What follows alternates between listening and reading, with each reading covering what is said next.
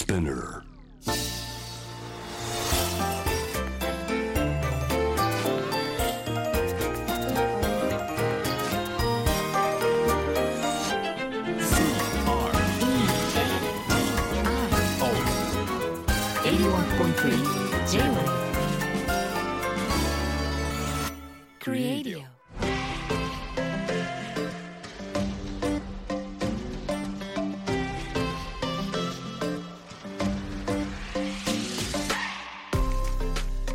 こんばんは。粘土の佐藤貴です。こんばんはクリストモコです。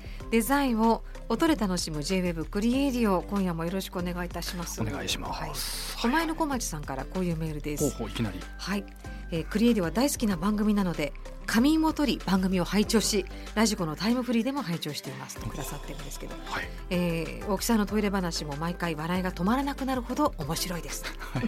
で椅子の話、えー私は椅子の肘掛けが好きではありません。肘掛けの硬い質感と高さがなんとなく自分にしっくりこなくていつも両手が手持ち無沙汰な感じです。手足が短い自分の問題かもしれないんですが、えー自然に肘を置いてリラックスできる質感や形などデザインで解決できることはあるのかなと思いメールさせていただきました。ありがとうございます。ありがとうございます。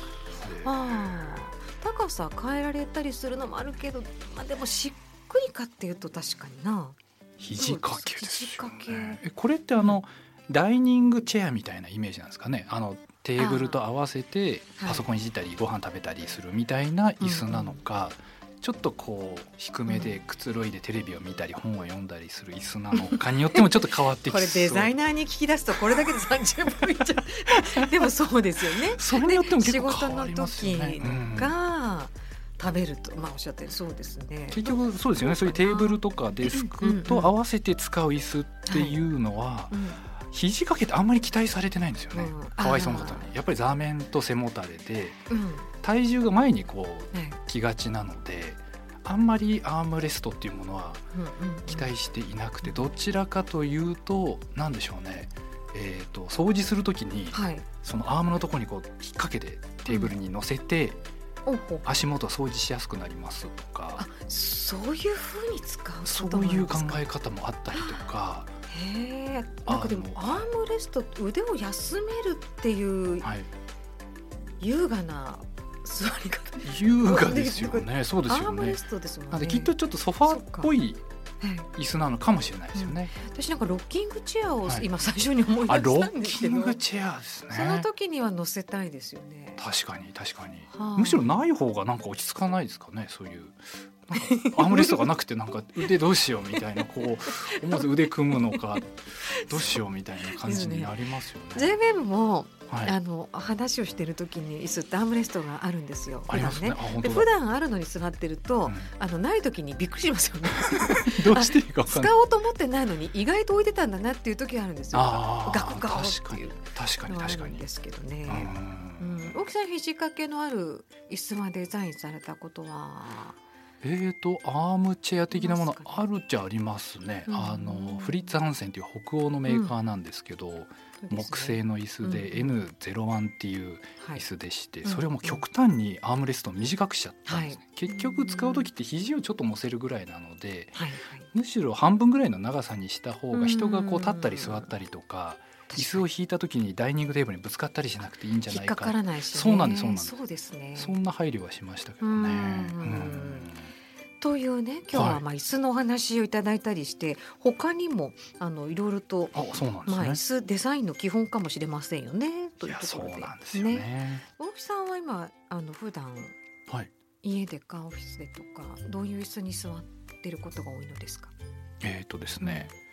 家に家具が一つだけ存在してるんですよ。それが椅子でして、うん、そこれよっぽどですよね そうですもうね。本当に家具がない家ですからね、そうですね。椅子の撮影をしている撮影スタジオなんじゃないかっていうぐらいガランドなところに 椅子が一脚ポツンと置かれていてっていう状態なんですけど、それはどういう椅子でしたかね？えーとこれイタリアのデバドバっていうメーカーがありまして、うん。まあ、老舗のメーカーなんですけど、そこのインチーザという、まあ、ちょっとネットとかで見ていただくと分かると思うんですけど、自分が人生で初めて買った、まあ、唯一の椅子ですね。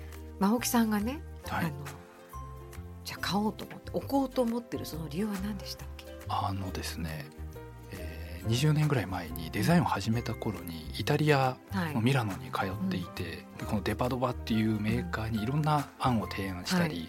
打ち合わせをしていたんですけど、そこのショールームにはい。すっごい美しい家具がいっぱいある中で変な椅子が一脚あって、なんだろうなこの変変な椅子と思っていて、気持ち悪い椅子だなってずっと思ってたんですけど、何回も通ってるうちにだんだんだんだん何かその椅子にこう愛着が湧いてきてしまってですね、はい。それで気づいたら何か座るものが必要って思った時に、うんその椅子を買っちゃってたっていう不思議な経験なんですけどね。えそれってあのミラノに、はい。本当最初の頃行った時そうなんでですすよね。そうなんです。でご自分で青木さんが何度も提案してダメ出しをもらってたあダメ出しというかいやそうもうまさにダメ出しこれじゃないよって言って鍛えられたっていう。そうなんです。まあでそうなんです。でもう何回もこう提案していて、うんようやく試作を1個作ってもらえてサイドテーブルだったんですけど、で社長と商品開発のトップの人がうん。これを商品化するかどうかですっごい悩んでたんですよ、うん。もうギリギリのもうボーダーラインのとうんころで、怖い。もうどっちに転ぶんだと思ってもう脇汗ぐっしょりの状態だったので、はいはい。その時に社長が隅っこに座ってた老人がなんかサンドイッチ食べたパニーニを食べてるおじいさんがいて。でビコビコって呼びつけたんですよ。犬みたいに。そして顔見たらビコマジェストレッティってもう大御所なんですよ。もうマエストロですよね。もうビコビコビコビコって呼びつけてそしたらなんか手についてるこのパンコパンくずとかこう払いながら来てどうしたどうしたみたいな感じで来てあこれ美しいって一言言って去っていったんですよね。それでそれで決まったんですよ。危ないっていうかビビコ様みたいビコ様ですよね。でそうなんですよ。それで実はあの椅子がビコマジェストリッティさんがデザインした椅子だったっていうことを知ってうん。それを知ったのが、えー、ともう死んじゃった後でしてな本当にその数年後にお亡くなりになってしまってなんかそういったものがいろいろこう感情が入り混じって何かこの椅子に座りたいなっていうことで買ったっていう。でももう今な縁ありはます、縁を感じますよね。いそうですね。いやなので椅子って結構そういうウェットというか、まあ、パーソナルというか。はい。はい。はい。単にこう座り心地がいいとかそういう機能性だけじゃなくて、うん。こうやっぱり一緒に暮らしてる感とか、何かこう過去の自分をこうなんか大事にしてる感とか、なんか結構そういうウェットなところありますよね。えー、なんか大木さんから意外です。暮らし暮らしの中のウエット感を聞くのがもう私は多分。新鮮で今なんかいやそうなんですよ、ね今話をすっごい恥ずかしくてなんで椅子ってすっごい恥ずかしいんですよね。なんか なんか、椅子の話が、はい、僕こんな椅子使っってるんですみたいなのすっごい恥ずかしくて、えー、そんなすごい知られたくないやつですね。そそれぐらい気持ちが知られたくないっていうはい。気持ちがあるモードでいろんな家具を買ってたら本当にはい。ね大変っていうか逆に何か部屋とか見ると、はい椅子を見てあこの人こういうのが好きな人なんだなとか、うわーこういう考え方の人なのかなってなんとなくこうな想像しますけどね。まあでも出ますよね好みは。出ますね。出ますね。ハモっちゃいましたね。今出ますねね。えあーえそうでさらに言うとはい、デザインするのも嫌なんですよ椅子って。だ何駆け駆け出しの頃の最初の本当に56年ぐらいはは椅子はやりたくないって思ってましたね。なんかその力量であったり、はいはい。自分の感情であったりうん。考え方みたいなのがすっごい出ちゃうんで、特に木製の椅子とかになるともうはい。絶対やんないと思ってました。それってでも絶対やんないと思っても、まあ通過点というかでもはい。やっぱり椅子をデザインするっていうのはまた何でしょう？デザイナーとしてのあもう当然大切なことなですよね。もう登竜門ですからね。たただはい。椅子ってその基本的には座ります。はいはい。とかね、まあ起きますわけど、そのうん。うん座り心地がいいのが大事みたいになると、うんうんあんまりいろんなことできないのではないかと思うんですけど、うん大体そういう革新的なことを狙うと滑るのが椅子なんですよ。それも怖いんですよね。そっか。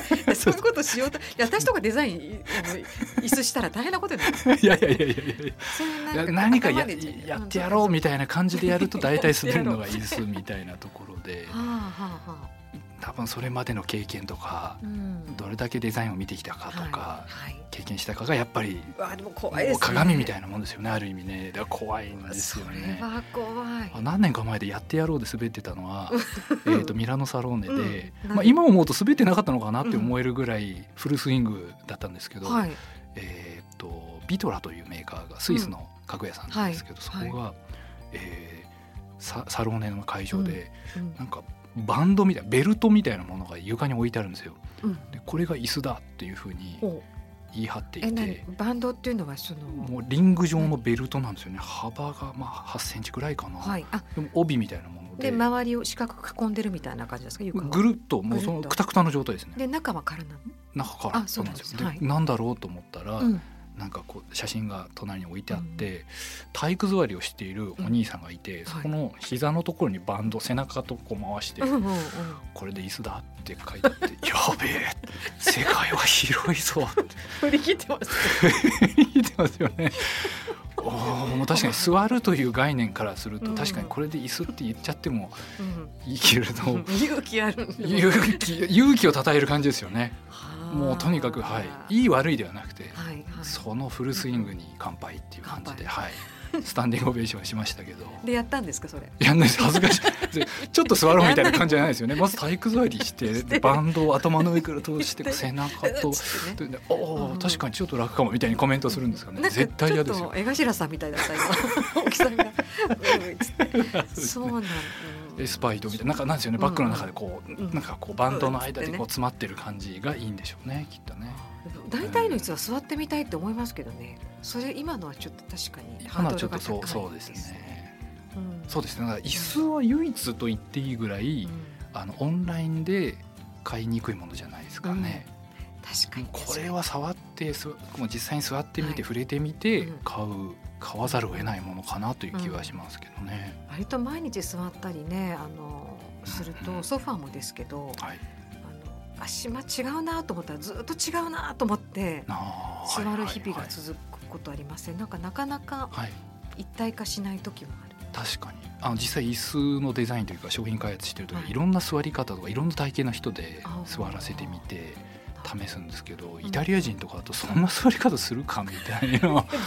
なんかもう完全に横向きに座っちゃっててなんか背もたれに腕かけたりして、はい。はいこういうここういう時あるよねとかみんな「あるある」って言ってるんですけど ないよなーって内心思いながら一応自分もなんか事流れ主義な、まあ、日本人らしく「うんうん。うん」って首振ってるんですけど、でね、頭の中であそれも頭に入れてデザインしなきゃいけないんだな確かにね。へえそうなんだ。ね面白い、うんえっと椅子の話そうなんです。いろいろ続いてまして、はいはい。えっと続いてロックさんから、えー今椅子探し中です。仕事用とリラックス用と。オフィスの椅子だと何時間でも座っていられます。これが子供時代にあったらもっと勉強したかも。椅子の偉大さを感じた出来事でした。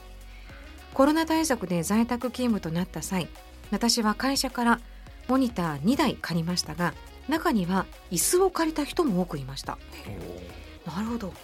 実用はバッチリですがデザイン的に部屋に置くのは点々点。でまあまあの椅子で仕事をしていますとロックさんは。デザインと実用性の兼ね合いです。そして本を読んだりなどリラックスできる椅子との出会いを探しています。かっこソファーかも。夢の部屋はぐんぐん広がっているのですが。えー、というね。うん。はい、その話ですね。そうか、でも会社から椅子を。やっぱ慣れた椅子っていうか、仕事の調子になる椅子っていうことになってるんですね。そうですねもうさっき僕あのウェットって話しましたけど今年仕事に関しては、うんもうオフィスの椅子はもうこれ機能性ありきですよね。ドライですね。かなりドライです。まあ、でも。ここはもうむちゃくちゃドライですあそうなんね。など、んどういうことですか？もう。もう多分自分。分の体とか体勢とはいか働き方に一番合っている椅子をまず探すっていうのうんが最初の仕事じゃないかなって思っていて、さなので粘土というデザイン事務所始めた時も、はい。椅子は各自が持ってくるみたいなルールがありましたね、えー。まあ、お金がなかなかったから会社で買えなかったっていうのはあるんですけどみんなやっぱり自分が一番気に入ったやつというか仕事しやすいっていうものを持ってきてそこで働くみたいなルールで、あそれすごくいいですね。あ本当ですか？そんなに刺さると思わなかった、でもなんか、はい大木さんがあの自分で自分の椅子持ってきてって言われた方はすごい緊張するでしょい。やいやいやいやいや。適当な椅子持っていけないでもいやいや。でもそれ面白い。大体だって揃えるじゃないですか。あの備品でも決まってるとかってああそうですよね。だからまあともすればバラバラにはなるけれど、うん、もうそこはそうなんですよ。もう体型も違うし私もう座ってる時間がとにかく長長いじゃないですか、うんうんうん。しかも駆け出しの頃とか言うともうほ,、はい。ほぼ事務所で生活してるような状態なのでそうですよ。あのマネジメントの伊藤とかも普通に寝てましたからね、そのオフィスチェアを目いっぱい倒してリクライニングしてそこで寝るっていう。なので、うん。食事も睡眠も仕事もそこで過ごしてるみたいな感じでしたからね。そう考えると同じ椅子なのがおかしくなってきますね。ま あ確かに。だってオフィス JWEB でもサッシャと私が同じっておかしいわけでしょ？まあでも体型でだいぶ違いますよね。なんか話飛ぶんですけど、うん。あの前にねちょっとそのいろんな国の子供を学校のお話の絵本を読んだ時に、はい。えっと、日本って基本的にみんな教室の椅子で座って勉強するじゃないですか。はいはい。うんでもアメリカとかだとやっぱ本を読む時はソファーでみんなで読んだ方が話が入ってくるとかまあ姿勢なのかな。それきっちり座って読むっていうよりも、はいはい。あのリーディングの時にはソファーを囲んでみんなで読むとかっていうのはなるほどなと思いました、はいはい。そう姿勢っていうのかな。最近だってようやくオフィスのデザインってそうなってきてますよね。ミーティングルームって今までみたいにいわゆる会議室とはい。応接室じゃなくてもうちょっとこうカジュアルなうん。みんながちょっとこう床に座ってるような感じがあったりとか、ですね。昔の応接室とかだとちょっともうあのまだあれですよ。あの灰皿がゴーンってあるような雰囲気でビロードのはい。ソファーみたいなイメージだとうん。緊張しきりですもんね。そうですよね。だ入れってもらえなさのそうアップルで打ち合わせ行ったうん時も、いきなり会議室って感じかなと思ったら、もう本当にカジュアルなうん。ソファーとか転がってて、うん。はいはいでそのプロジェクトリーダーの人が「じゃあ簡単に説明します」みたいな感じでリンゴがかじりながら テーブルの上に腰掛けて アップルだけに今。あそういうネタだったんですかね。真面目に話聞いちゃいましたけどアップルだけにねって言わなきゃいけなかったあれだったんですかね。いや違います。あ違います違います。今になってはい。5年ぐらい経ってあって。うんボケだったのかもしれないいやいやいやもうアメあでもリカだ。本当お菓子とか飲み物とかもふんだんにあって、でしょ。きっと気軽にねミーティングってそうなんですよね。みんなふらふらうん。歩き回って食べたりしながらで、やっはいはい。ぱりだいぶ違うなっても思いましたけどね。で。オフィスそういうのでね。で彼もだからリラックス用まあリラックス用も難しいんですよね。あでもさ子供時代にあったらっていう話はありましたけど、うんうんね今それで思い出しまでした。すよね。多分うん。子供こそああいはい。うオフィスチェアみたいな機能性の高いものがないとダメですよね。うんとか教室で好きな椅子を選べるようにするとか本当ですねいやした方がいいですよね。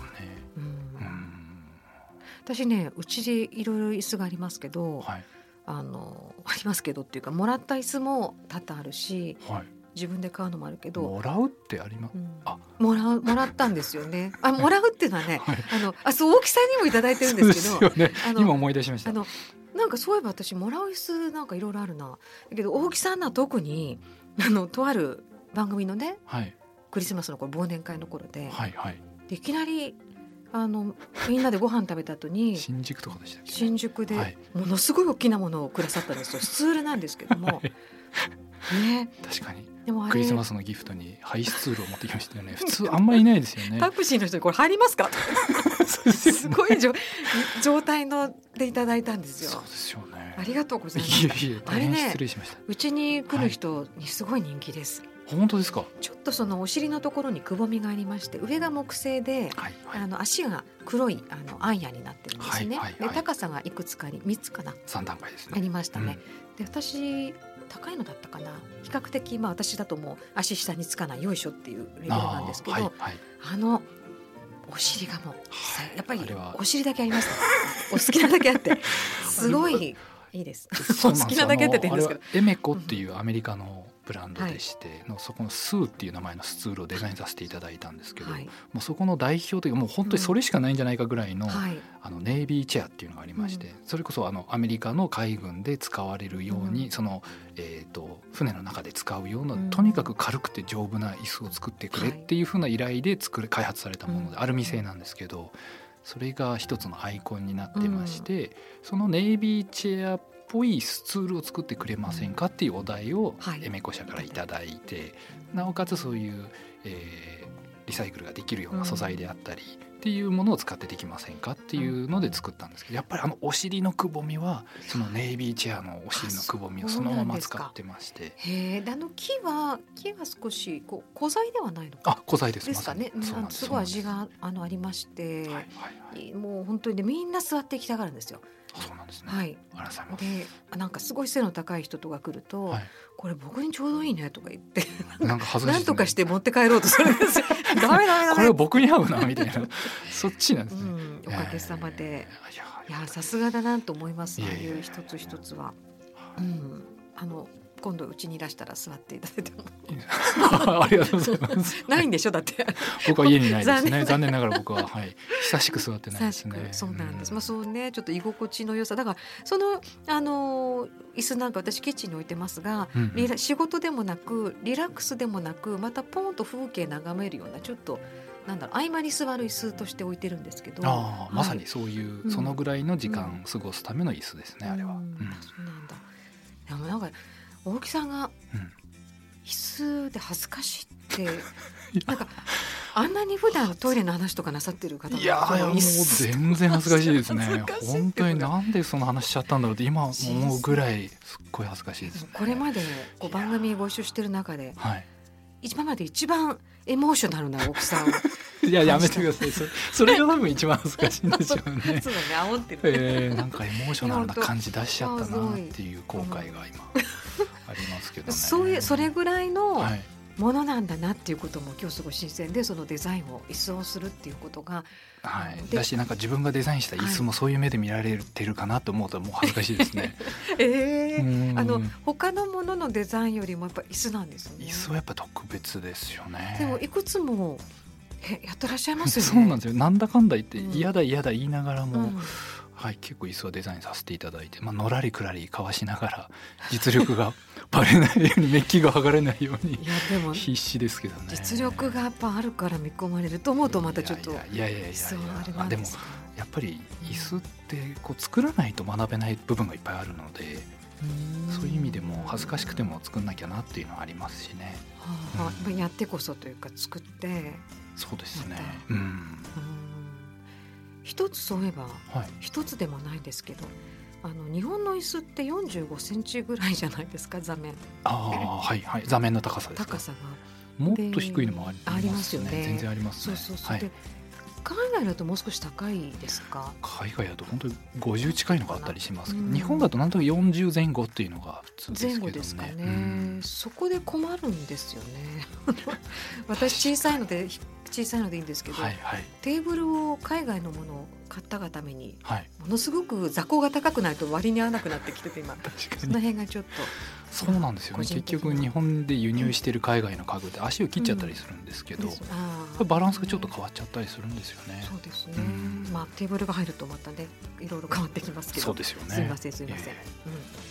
えー、椅子の話で今日来ましたが、はい、もちろん椅子の話とか、まあ、デザインの何かこうあれ？こういうのってなんだろうという疑問だったり、うん、大木さんに聞いてみたいとかね、はい、いろんなもうたわいないあの日常の疑問質問お悩み 番組までお寄せください、はい、クリードのウェブサイトからお待ちしております。ここまでのお相手は年度の佐藤大樹と。クリストモコでした